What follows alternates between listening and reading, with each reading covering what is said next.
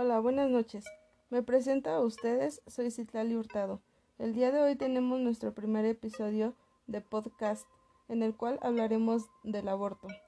Para comenzar con el aborto es importante decir que el delito es la conducta típica, antijurídica, culpable y punible. Los delitos pueden ser realizados por acción y por omisión. En este episodio abordaremos el caso de Tania Jiménez. El caso de Tania Jiménez comienza en el 2017, cuando tenía 19 años. Tania descubrió que estaba embarazada y a pesar de lo difícil que fue decirle a su familia y a la de su esposo que iban a ser padres, realmente se sentía con la fuerza para afrontar lo que pasara. Así que lo hicieron. Su hija nació en mayo de 2018, pero Tania no quería volver a pasar por ese proceso tan difícil y moral económicamente, lleno de cambios para los que realmente no estaba preparada, así que decidió ponerse el dispositivo intrauterino DIU, un método anticonceptivo reversible, después de tener a su hija. Tania nos narra que a los 10 días fue al médico porque era muy molesto, le dijeron que su cuerpo lo había rechazado y lo tenía casi afuera. Su esposo ganaba muy poco, el mínimo para ser exacta, y los gastos con su hija eran bastantes. Decidió meterse a trabajar, Tenía dos meses de haber entrado y ganaba más que su esposo. Apenas empezaban a mejorar económicamente. Su esposo y ella se cuidaban con métodos anticonceptivos poco confiables como el coito interrumpido. Con el en el 2019, cuando su hija tenía un año y tenía 21, quedó embarazada nuevamente. Entonces investigó. Entonces investigó en internet Encontró unas pastillas que se meten a la vagina y provocan el, aborto. Después le contó a su esposo y él dejó la decisión en sus manos. Menciona que fue la decisión más difícil de toda su vida, porque realmente no quería hacerlo, pero fue la única solución que encontró en ese momento.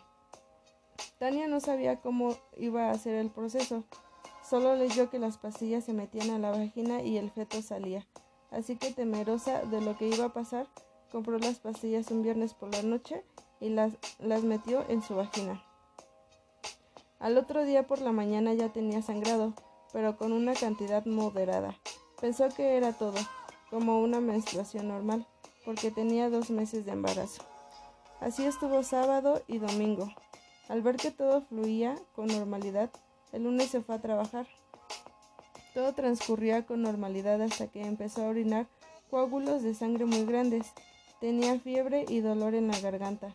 El martes volvió a ir a trabajar por miedo a perder su trabajo, pero los coágulos eran aún más grandes. La fiebre no cesaba. Prácticamente no podía ni pasar saliva por la infección que traía. Y entonces pasó lo peor, que le había pasado en la vida. Fue al baño, al orinar sintió que algo quedó atorado en la vagina, lo jaló y era como una bolsa llena de tripas, su bebé deshecho. La envolvió en papel higiénico, secó sus lágrimas y regresó a trabajar para terminar su turno. Saliendo, su madre la acompañó a una cita con el doctor, quien la revisó y le, dije, y le dijo que no podía dejarla salir, que su vida corría peligro y se quedó para que le practicaran un legrado.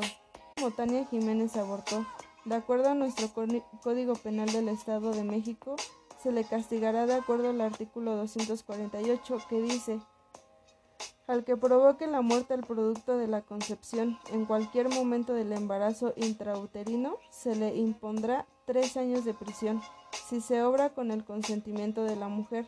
Por último, el bien jurídico tutelado en el delito de aborto es contra la vida. La responsabilidad penal en el hecho delictuoso se produce bajo las formas de autoría y participación en el caso de Tania Jiménez fue por autoría. Por el día de hoy terminamos con este primer episodio. Esperando que sea de su agrado, nos vemos la próxima semana con un episodio. No olvide lavarse las manos y usar cubrebocas. Hasta la próxima.